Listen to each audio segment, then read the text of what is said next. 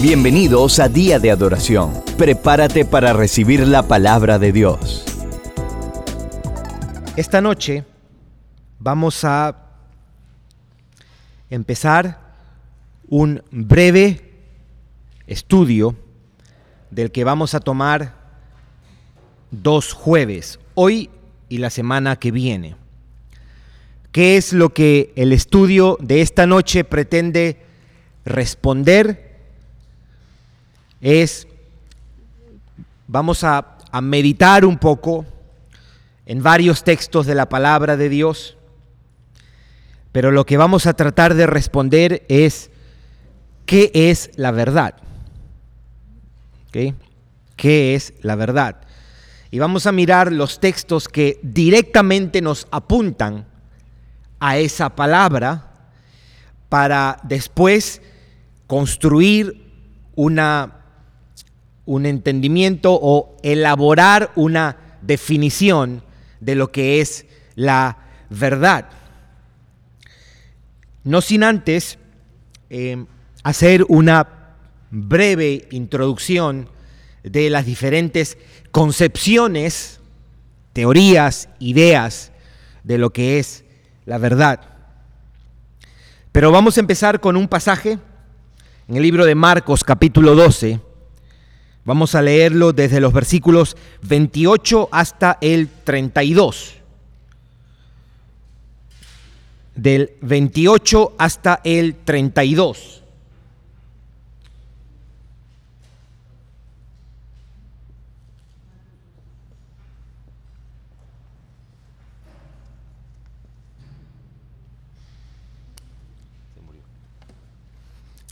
Ok, dice la palabra de Dios. Acercándose uno de los escribas que los había oído disputar y sabía que les había respondido bien, le preguntó, ¿cuál es el primer mandamiento de todos? Versículo 29, Jesús le respondió, el primer mandamiento de todos es, oye Israel, el Señor nuestro Dios, el Señor uno es.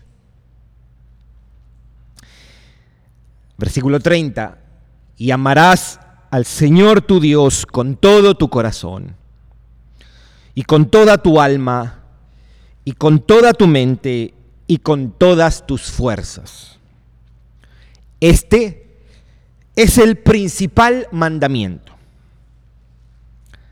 Y el segundo es semejante. Amarás a tu prójimo como a ti mismo. No hay otro mandamiento mayor que estos. Versículo 32.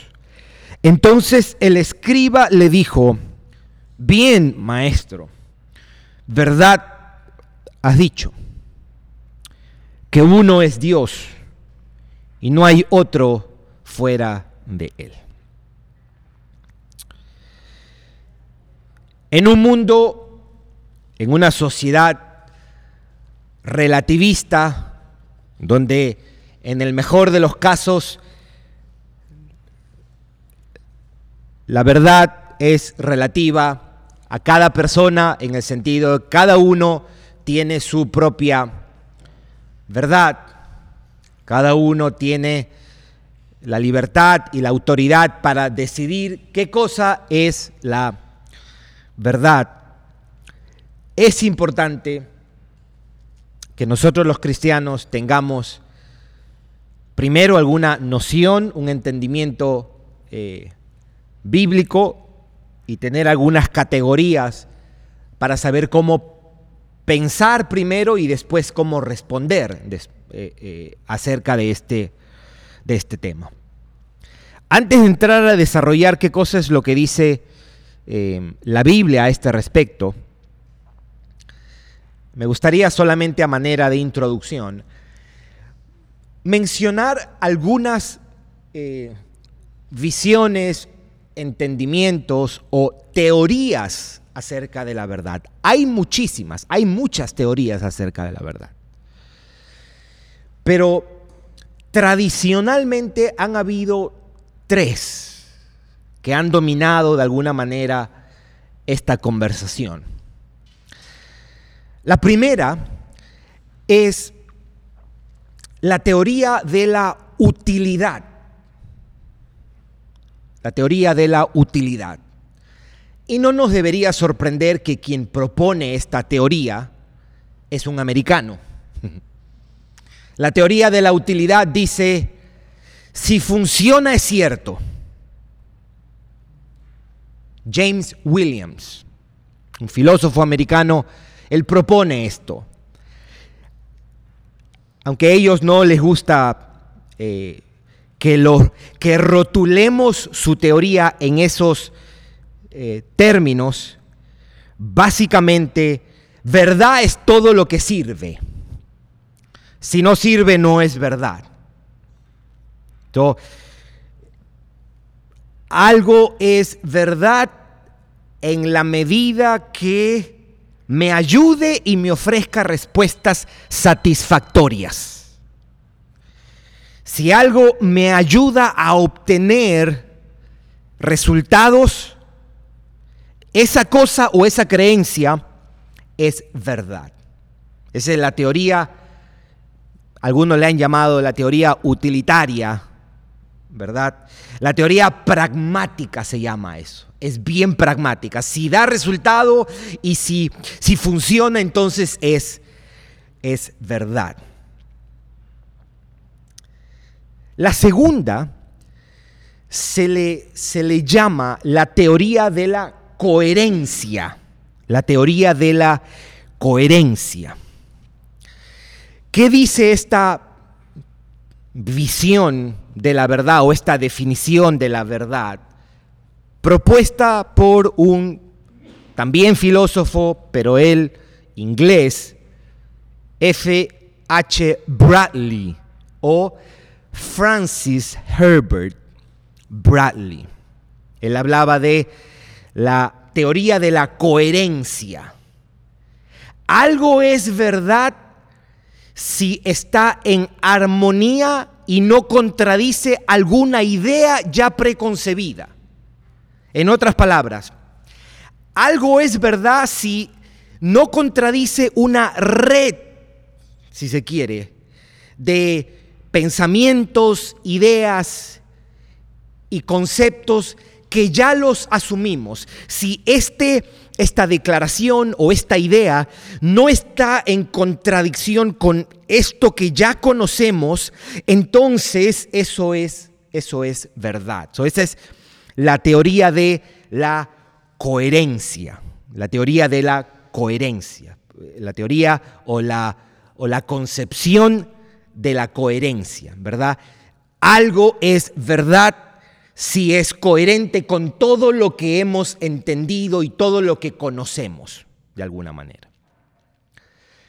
La tercera teoría, que es en un sentido la más conocida, la más aceptada, tradicionalmente a la que más se ha usado y la más antigua en un sentido, porque um, F. H. Bradley y James Williams son de los 1800 y 1900 respectivamente.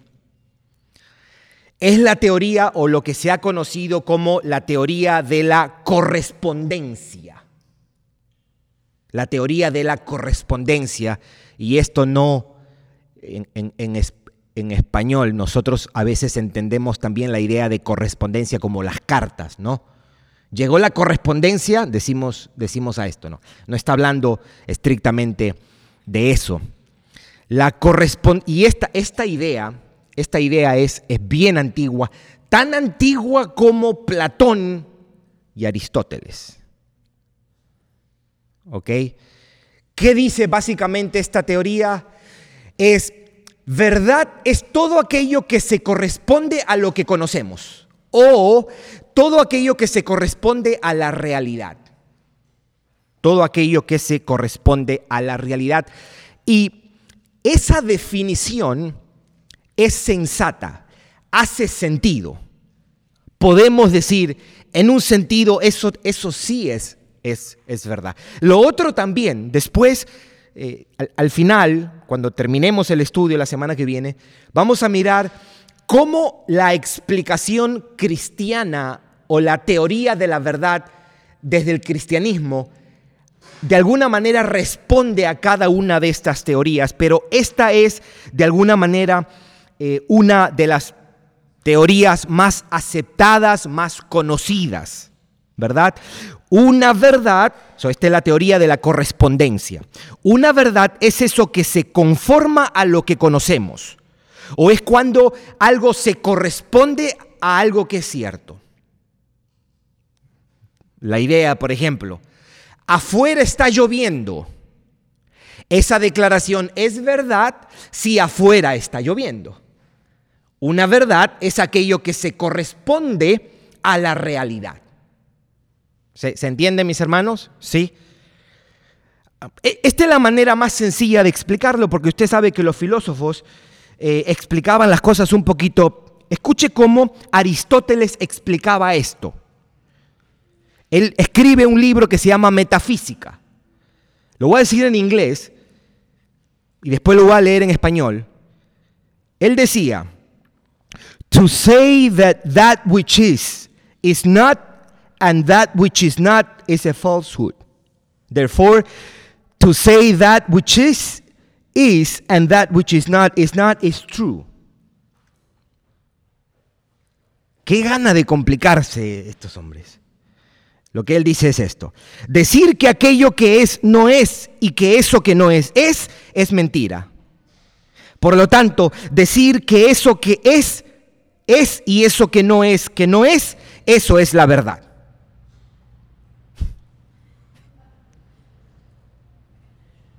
Traducido al español contemporáneo, verdad es todo aquello que se corresponde a la realidad.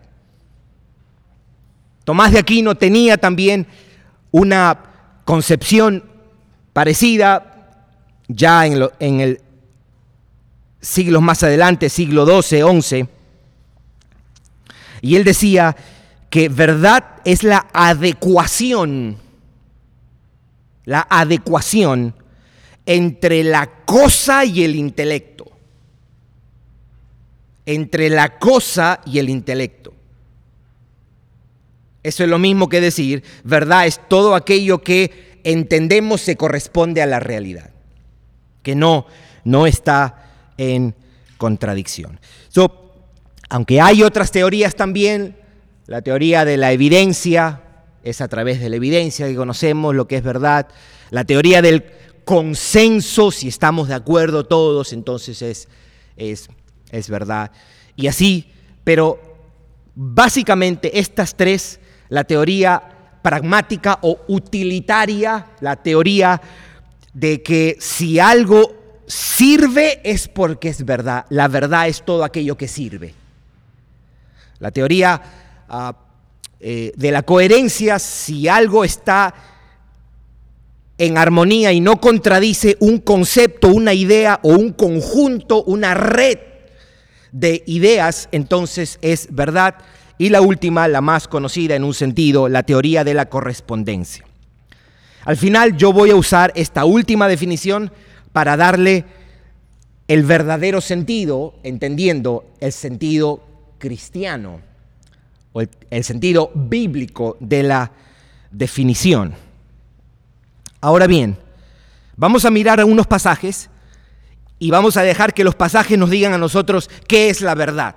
Porque si nosotros creemos que la Biblia es la palabra de Dios, la fuente de la verdad, entonces nosotros debemos dejar que la misma Biblia nos... Y lo que vamos a hacer es mirar en categorías. Hoy día vamos a mirar la categoría más importante o para iniciar y después vamos a mirar las otras la semana que viene y elaboramos después una definición completa y una definición completa para usar los el lenguaje bíblico y una definición sencilla para que usted pueda decir, ok, si alguna vez alguien me pregunta qué es la verdad, ¿qué es lo que yo puedo decir? ¿Cómo yo lo puedo explicar de una manera sencilla? Entonces, esa es la meta. ¿Qué es la verdad? Y hemos leído Marcos capítulo 12. Marcos capítulo 12, el,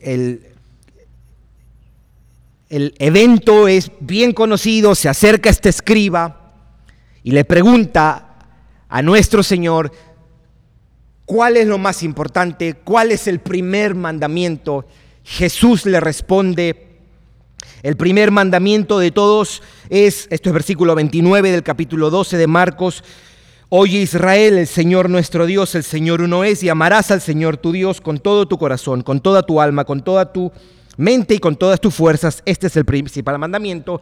El segundo es semejante, amarás a tu prójimo como a ti mismo. No hay otro mandamiento mayor que estos. Y preste atención al versículo 32, las palabras del escriba.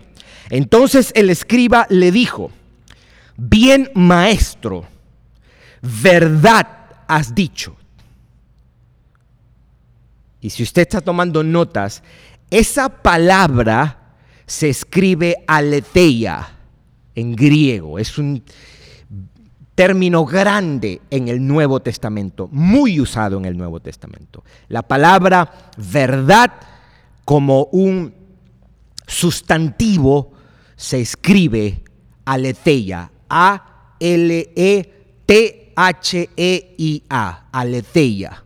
Y esa es la palabra que usa Marcos para escribir aquí las palabras del escriba cuando responde. En otras palabras, le está diciendo, eso es la verdad, estaba diciendo el escriba. Y uno pregunta, ¿y qué es eso? Y él dice, note lo que dice el versículo 32, que uno es Dios, que no hay otro fuera de él. Uno es Dios, no hay otro fuera de él. Jesús está cuando le pregunta el escriba, Jesús está usando Deuteronomio 6 para responder. Y el escriba cuando responde aquí está utilizando Deuteronomio 4. ¿Ok? So, vamos a mirar los dos pasajes, los dos, los dos textos, para ir dándole un poquito de... Um, uno pudiera mirar el versículo 32 y decir, ¿qué cosa es la verdad? La respuesta del versículo 32 más bien sería que hay un solo Dios. Esa es la primera y más importante verdad. Pero vamos a dejar que los textos nos informen un poquito más para elaborar una, un entendimiento más comprensivo o más completo, más integral. Deuteronomio capítulo 4. Vayamos a Deuteronomio capítulo 4.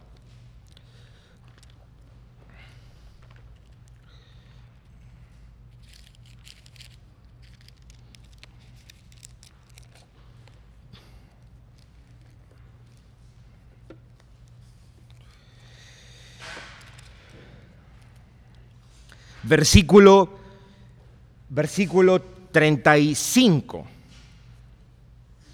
Versículo 35. ¿Por qué estamos citando este pasaje? Porque este es el pasaje que cita el escriba cuando dice, esa es la verdad, le dice a Jesús, que no hay otro Dios. Él está citando este pasaje, Deuteronomio 4, versículo 35. Dice, a ti te fue mostrado para que supieses que Jehová es Dios y no hay otro fuera de él. Ahí está. Versículo 36. Desde los cielos te hizo oír su voz para enseñarte y sobre la tierra te mostró su gran fuego y has oído sus palabras de en medio del fuego. Y por cuanto Él amó a tus padres, escogió a su descendencia después de ellos y te sacó de Egipto con su presencia, con su gran poder, para echar delante de tu presencia naciones grandes y más fuertes que tú, para introducirte y darte por darte su tierra por heredad como hoy. Versículo 39, ahí terminamos esta parte. Aprende pues hoy y reflexiona en tu corazón que Jehová es Dios arriba en el cielo y abajo en la tierra y no hay otro. empieza diciendo no hay otro y termina diciendo no hay otro. ¿Cuál es la verdad? Que hay un solo Dios. Hasta ahí pudiéramos dejarlo nosotros. No hay otro Dios. Hay un solo Dios. Dios, Dios existe o como diría el Señor le dijo a Moisés, yo soy. Éxodos capítulo 3. Si me preguntan quién me envió, diles, yo soy. Dios es. Bien, vamos a pasar la página ahora porque, porque Deuteronomio 4 es lo que el escriba cita para hablar con Jesús cuando él dice, esa es la verdad que, que no hay otro Dios. Hay un solo Dios y no hay otro Dios. Pero las palabras de Jesús, cuando Jesús le responde, él está respondiendo desde Deuteronomio 6, versículo 4, 5.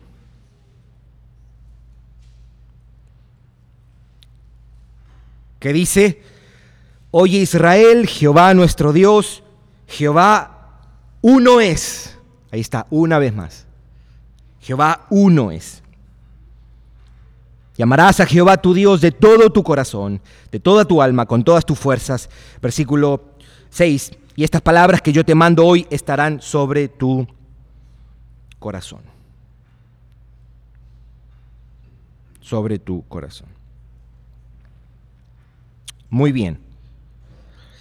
Necesitamos ver dos pasajes más. Necesitamos ver dos pasajes más en los salmos primeramente.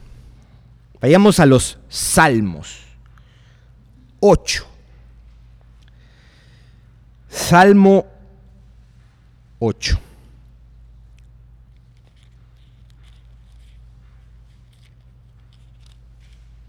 Versículo 1. Que estamos tratando de mirar, estamos tratando de mirar, escuchar las palabras de o entender las palabras del escriba cuando le dice, verdad has dicho que hay un solo Dios, no hay otro, otro Dios, cuando el escriba le responde a Jesús. Esa es la verdad. Y habíamos dicho que la palabra que se usa en el Nuevo Testamento es aletheia. Versículo 1.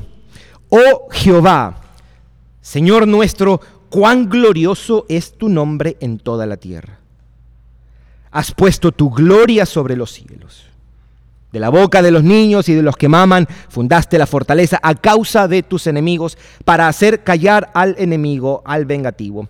Cuando veo tus cielos, obra de tus dedos, la luna y las estrellas que tú formaste, digo, ¿qué es el hombre para que tengas memoria de él y el Hijo del hombre para que lo visites? Le has hecho poco menor que los ángeles y lo coronaste de gloria y honra.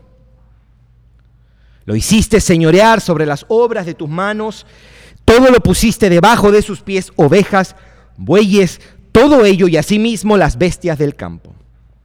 Las aves de los cielos y los peces del mar, todo cuanto pasa por los senderos del mar. Oh Jehová, Señor nuestro, cuán grande es tu nombre en toda la tierra. Un texto más, un texto más. Aquí está hablando de la creación y quiero que vayamos al Salmo 19. Al Salmo 19.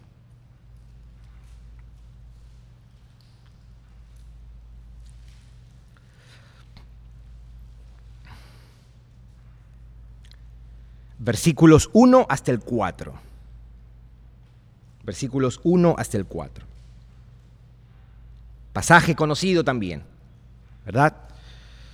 Este pasaje nos va a decir a nosotros, ¿quieres ver que Dios no solo existe, sino que es glorioso? Mira la creación. Eso es lo que nos dice el pasaje. Los cielos cuentan la gloria de Dios.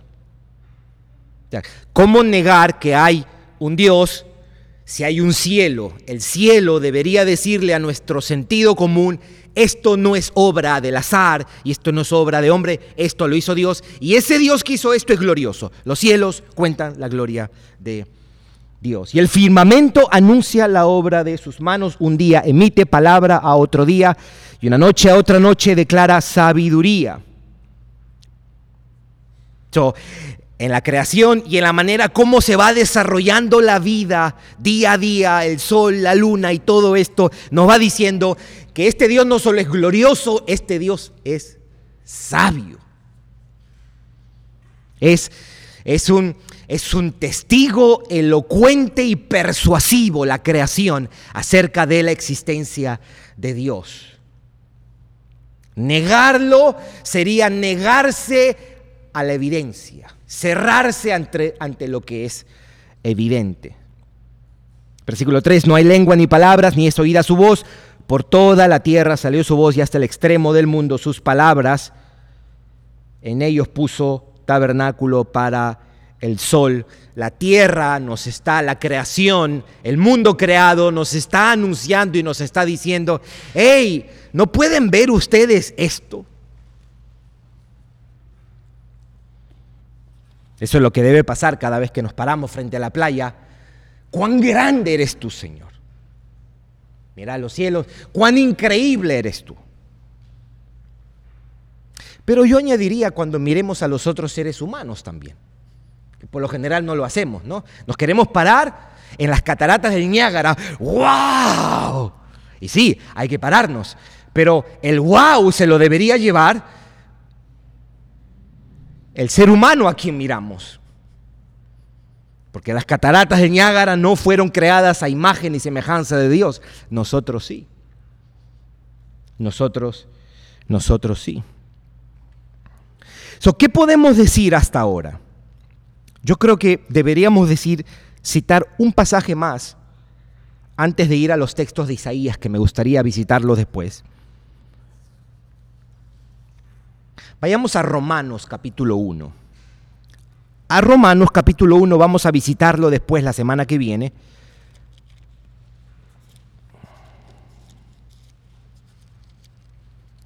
Porque Romanos 1 nos da una descripción de lo que es la verdad. Más completa de solo Él. Dios es uno, creador de todas las cosas. Romanos 1, versículo 18. En el grupo de los jóvenes hemos estado memorizando estos eh, versículos también.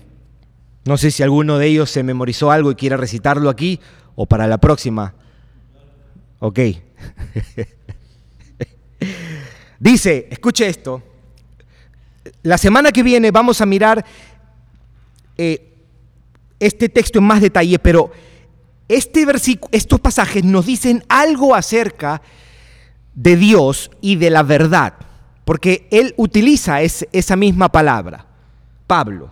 Versículo 18, porque la ira de Dios, ya con eso deberíamos pausar un momentito ahí, ¿no? Porque hoy día tanta hipersensibilidad, este, ¿cómo es que Dios tiene ira? Y es, Dios es un Dios de ira. Su ira es su, su santa indignación ante la maldad del hombre, es su justa reprobación ante el pecado de los hombres. Porque la ira de Dios se revela desde el cielo contra toda impiedad e injusticia de los hombres. Versículo 19 en adelante es una explicación y desarrollo de ¿Cómo es que la ira de Dios se ha revelado desde el cielo? ¿Qué ha pasado? ¿Qué ha hecho Dios para que la ira de Dios se haya revelado? ¿Cómo es que su ira? Eso es el versículo 19 en adelante lo explica. Pero note lo que está diciendo. Aquí hay un hecho. La ira de Dios se ha revelado desde el cielo. La pregunta que haríamos es, ¿por qué? ¿Por qué? ¿O contra quién? Y el texto nos dice, contra toda impiedad e injusticia de los hombres que detienen con injusticia la verdad. So, el que los hombres hayan, en inglés dice suppress the truth, hayan detenido, suprimido, escondido la verdad, ese acto de suprimir la verdad ha provocado la ira de Dios y esa ira se ha revelado desde el cielo. Pero note una vez más, el problema es un problema de verdad. Hay una verdad que los hombres han agarrado y lo han tirado a la basura, que lo han escondido, lo han puesto debajo de la cama. La pregunta que sería correcta es, ¿y cuál es esa verdad que los hombres han detenido? Y el pasaje nos lo va a decir. Versículo 19. Porque lo que de Dios se conoce les es manifiesto. La pregunta sería, ¿les es manifiesto a quién? A los hombres. ¿Ok? note lo que dice, porque lo que de Dios se conoce les es manifiesto, pues Dios se lo manifestó. Explícame un poquito más, Pablo, versículo 20. Porque las cosas invisibles de Él, la pregunta es, ¿de quién? De Dios, las cosas invisibles de Él.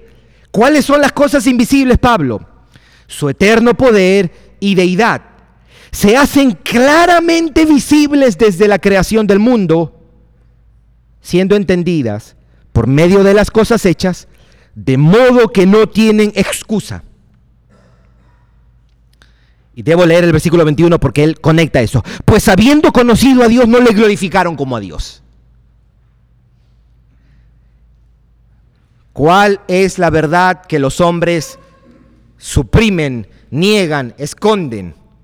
para usar estas palabras de Pablo, la verdad que ellos niegan es que hay un Dios. Hay un Dios quien debe ser adorado y glorificado y los hombres no lo adoran ni le glorifican. Hay un Dios eterno, poderoso, él es digno de todo, Él es creador de todas las cosas. Y cuando los hombres no lo adoran y no viven para Él, lo hacen revelándose ante la evidencia y no tienen excusa para negar la existencia de Dios y negarle adoración y gloria. Cuando un incrédulo no adora a Dios, Él se está rebelando contra algo que Dios mismo ya le ha revelado, porque el pasaje me está diciendo en el versículo 19, porque lo que de Dios se conoce les es manifiesto, pues Dios se lo manifestó. Dios le ha mostrado cómo a través de la creación, dice el pasaje. Dios no se ha quedado sin un testimonio y ha dicho, ya ves que yo existo, ¿quién creó todo esto? Y el hombre lo que hace es ignorar eso y no darle la gloria que Dios merece. Esa es la verdad, que hay un Dios creador de todas las cosas, ¿de acuerdo a este pasaje? Y que es digno de adoración. ¿Podemos decir eso de este pasaje? La verdad que los hombres niegan es que existe un Dios, creador de las cosas y digno de adoración. Él merece que le demos gloria. Esa verdad, el hombre agarra y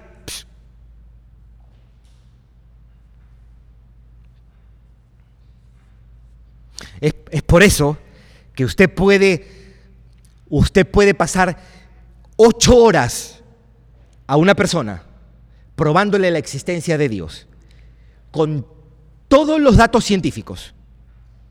Y esa información, a menos que el Espíritu Santo no venga y abra los ojos, esa información, ¿qué va a hacer él con esa información? Va a agarrar y la va a tirar. Porque el hombre suprime la verdad, esconde la verdad, no quiere saber. No, no, no, no hay Dios. No hay Dios. Y note, note cómo sigue diciéndolo aquí. Versículo 21. Pues habiendo conocido a Dios, no le glorificaron como a Dios ni le dieron gracias. La pregunta sería, ¿y por qué le habían de dar gracias? Porque Dios le ha dado todo. Y lo mínimo que el hombre debía hacer es dar, darle gracias y darle gloria. Y el hombre no ha hecho eso. sino que se envanecieron en sus razonamientos y su necio corazón fue entenebrecido. Profesando ser sabios se hicieron necios. Versículo 23, y cambiaron la gloria del Dios incorruptible en semejanza de hombre de imagen, en semejanza de imagen de hombre corruptible, de aves, de cuadrúpedos, de reptiles. Cambiaron la gloria de Dios. En lugar de dar adoración, gloria, reconocer, gratitud al Dios que los creó, esa adoración vienen, la toman y se la dan a las cosas creadas. Eso es lo vil del pecado. El pecado no es que se comió una manzana.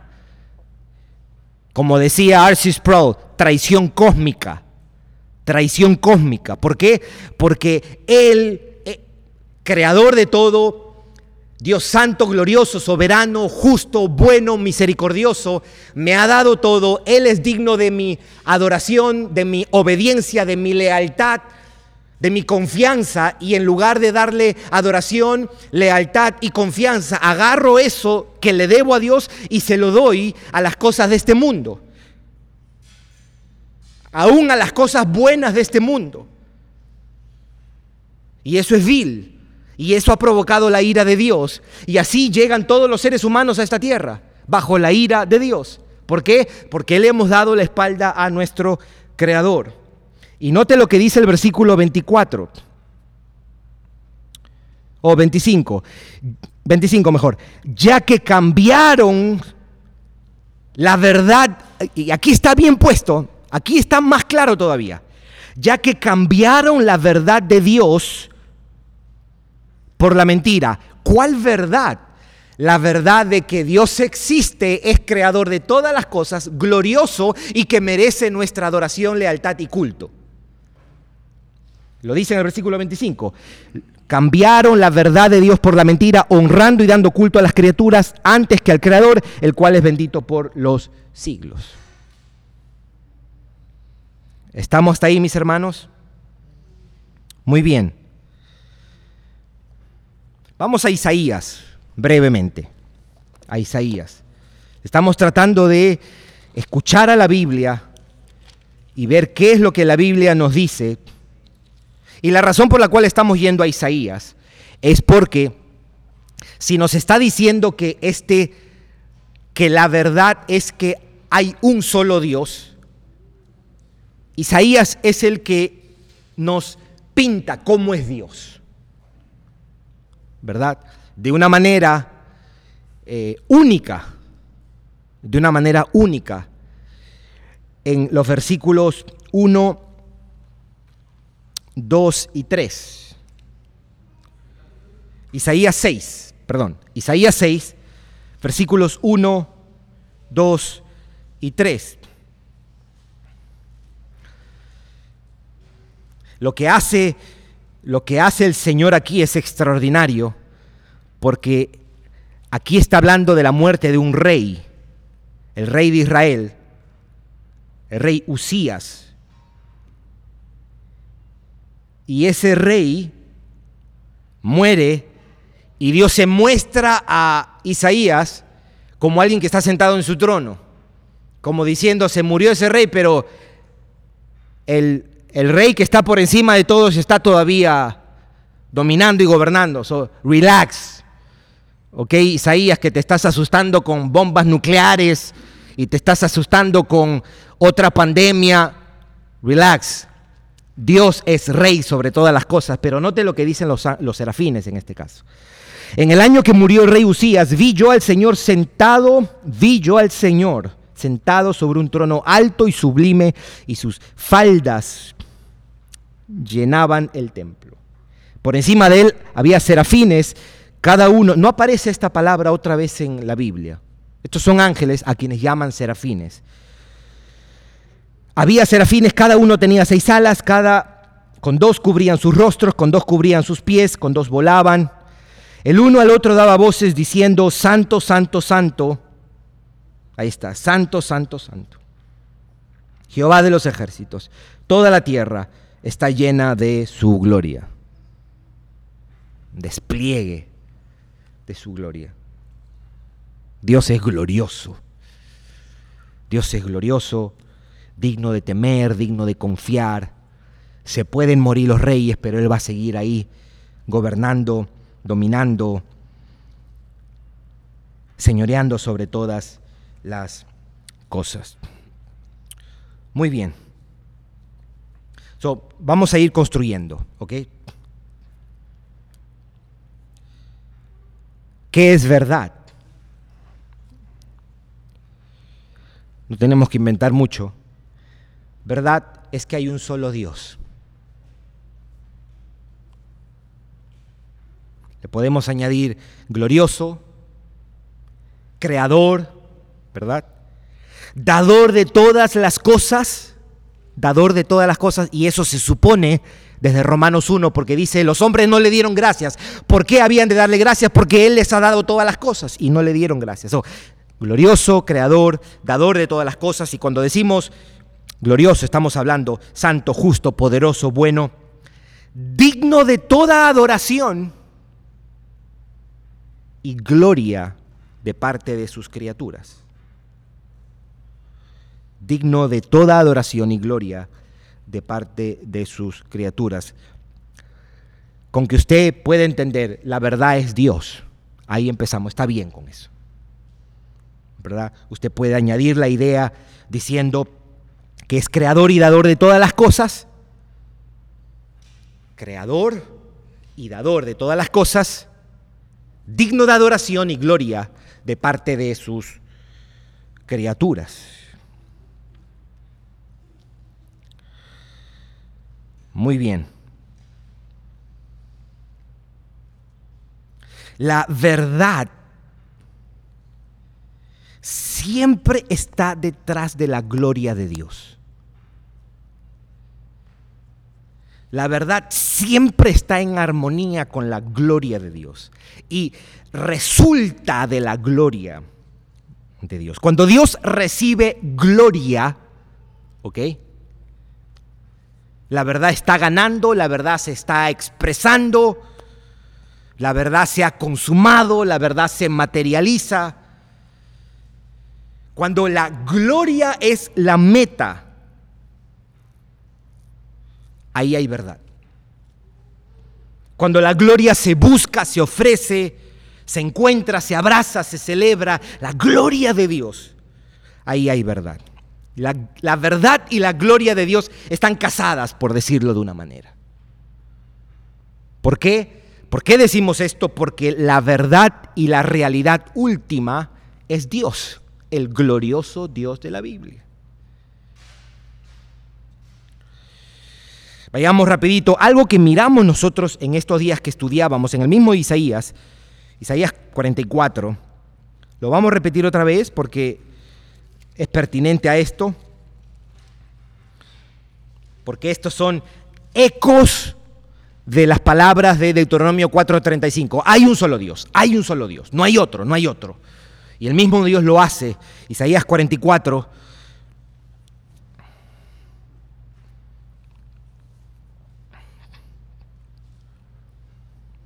Versículo 6. En Isaías 44 vamos a mirar dos versículos ahí, el 6. Note lo que dice. Así dice Jehová, Rey de Israel y su Redentor. Jehová de los ejércitos, yo soy el primero, yo soy el postrero. Ahí está lo mismo que decía, yo soy el alfa y el omega en, en Apocalipsis 22. Yo soy el primero, yo soy el postrero. Como diciendo, hey, fuera de mí no busques nada. Yo soy el principio, la explicación y la meta de todas las cosas. Eso es Dios. Y dice, y fuera de mí no hay Dios. Aquí está diciendo Dios mismo, fuera de mí no hay otro. Versículo 8, no temas, ni os amedrentéis. No te lo hice oír desde la antigüedad y te lo dije, luego vosotros sois mis testigos. No hay Dios sino yo. No hay fuerte. Hay otras versiones que dicen, no hay otra roca. Y mire lo que dice, no conozco ninguno. Dios diciendo, no me han presentado otro que sea más fuerte que yo. capítulo 45, capítulo 45, del mismo Isaías.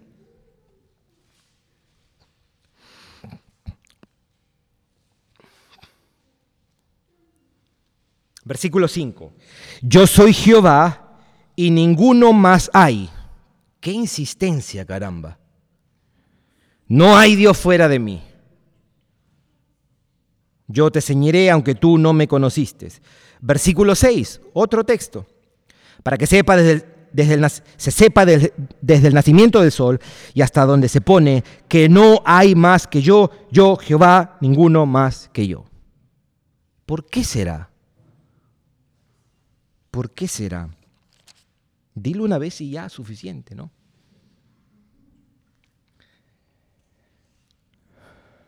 Capítulo, versículo 14, del mismo capítulo. Versículo 14. Así dice Jehová, el trabajo de Egipto, las mercaderías de Etiopía y los sabeos, hombres de elevada estatura, se pasarán a ti y serán tuyos. Irán en pos de ti, pasarán con grillos, te harán reverencia y te suplicarán diciendo, ciertamente en ti está Dios, no hay otro fuera de Dios. Versículo 18. Porque así dijo Jehová, que creó los cielos, Él es Dios, el que formó la tierra, el que la hizo y la compuso, no la creó en vano para que fuese habitada, la creó, yo soy Jehová y no hay otro. Versículo 21, proclamad y hacedlos acercarse y entren todos en consulta. ¿Quién hizo oír esto desde el principio y lo tiene dicho desde entonces, sino yo Jehová, y no hay más Dios que yo? Dios justo y salvador, ninguno otro, ningún otro fuera de mí. Nota el versículo 22. Mirad a mí y sed salvos todos los términos de la tierra. Y esto es importante porque esto no es solo para Israel. Aquí está diciendo que esta salvación y Dios es salvador de todos los que le invocan, de todos los que lo miran con ojos de fe, Dios salva, porque yo soy Dios y no hay más. Versículo, capítulo 46, versículo 9, con ese terminamos. Capítulo 46, versículo 9. Acordaos de las cosas pasadas desde los tiempos antiguos, porque yo soy Dios y no hay otro Dios. Nada hay semejante a mí. Nada hay semejante a mí. Entonces vamos a wrap it up. Vamos a resumirlo.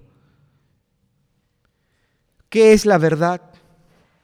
¿Qué es? ¿Hay verdad? ¿Verdad? No, cada uno tiene su verdad, cada uno escoge su verdad. Así dicen eso, ¿verdad? La verdad dicen, ellos no piensan que eso, eso es contradictorio, porque te dicen, la verdad es relativa, cada uno es dueño de su verdad, esa es la verdad. No hay verdad absoluta. Bueno, pero me estás diciendo algo que es absoluto. Me estás diciendo algo que es absoluto. Tú que dices que la verdad no es absoluta, me estás diciendo un absoluto. ¿Cuál es ese absoluto? Que la verdad es relativa. No, mis hermanos, la verdad no es relativa. La verdad no es subjetiva. No depende de los tiempos, las culturas, las preferencias. Dios es la verdad. So, Dios como el único Dios, glorioso en sus atributos, como creador y dador de todas las cosas, digno de adoración y gloria de parte de sus criaturas, esa es la verdad por excelencia. La verdad de verdades, Dios, es la verdad objetiva Dios es la esencia, Dios es la fuente y Dios es la medida de la verdad. En última instancia, Dios es la verdad absoluta. Quiero leer esto.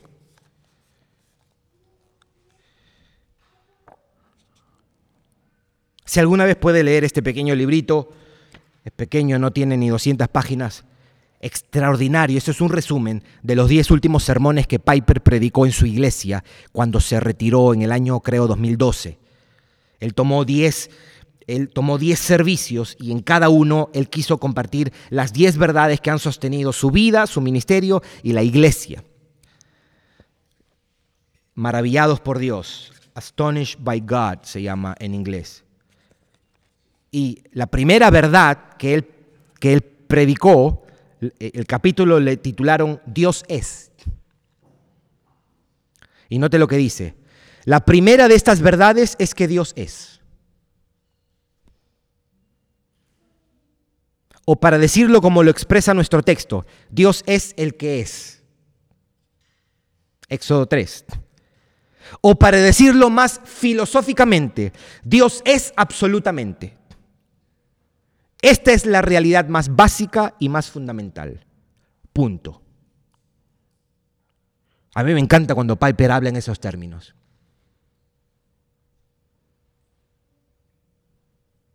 de los billones de realidades que existen, esta se encuentra en la base y en la cima. Es el fundamento de todas las demás y la consumación de todas las demás. Aquí y acá. ¿Qué es lo que tú crees? ¿Crees en la verdad? Sí, la verdad es Dios. El único Dios. Nada es más fundacional que el hecho de que Dios es. Nada es más fundacional para tu vida, para tu matrimonio, tu trabajo, tu salud, tu mente o tu futuro que el hecho de que Dios es. Nada es más fundacional para el mundo, el sistema solar, la Vía Láctea o el universo que el hecho de que Dios es. Quiero usar esta, ya casi terminamos, quiero usar esta noción o teoría de la verdad que tiene mucho de cierto para, darle una definición más correcta. Y cuando digo más correcta es porque estamos usando la Biblia para que nos dé la definición. ¿Ok? ¿Cuál es la definición más tradicional? Habíamos dicho, es esta. Verdad es todo aquello que se corresponde con la realidad. ¿Verdad? Es todo aquello que se corresponde con la realidad. Y hay veces se quiere explicar, los cristianos o algunos teólogos lo quieren explicar de esta manera, diciendo, añadiendo algo, diciendo, verdad es todo aquello que se corresponde a la realidad según Dios, dicen. Eso a primera vista pudiera parecer correcto, pero es incompleto. ¿Me está siguiendo o no? ¿O está... La definición que estamos tomando, la que se acepta sin ser cristianos, es verdad es todo aquello que se corresponde a la realidad. Los cristianos a veces tomamos esa definición y decimos, hace falta algo. Y lo que falta es decir, según Dios. Y yo digo que aún esa explicación se queda corta.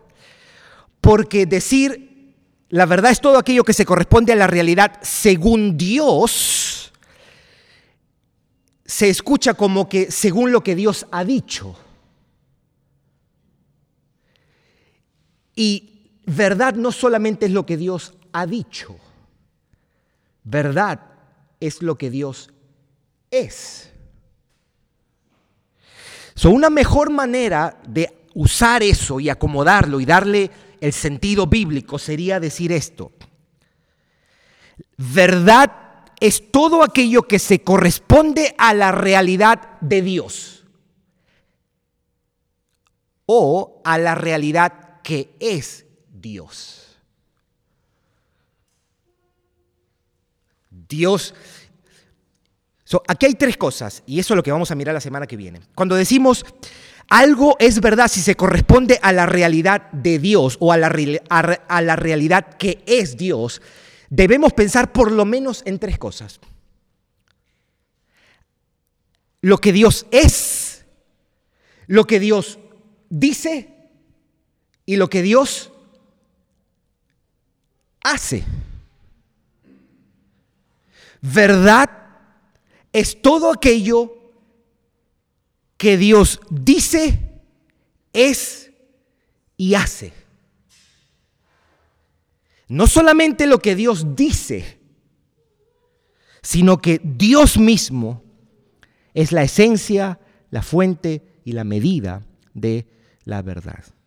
estas tres cosas, cuando entendemos y decimos, verdad es todo aquello que se corresponde a la realidad que es Dios. La realidad es Dios. La realidad absoluta, última, es Dios mismo. ¿Y qué es verdad entonces? Todo aquello que se corresponde a lo todo aquello que Dios es, todo aquello que Dios dice y todo aquello que Dios hace. Y eso lo vamos a mirar la semana que viene. Vamos a orar y después doy un breve anuncio aquí también para este efecto. Gracias por escucharnos. Para recibir esta y otras enseñanzas, visita diadeadoración.org. Hasta la próxima.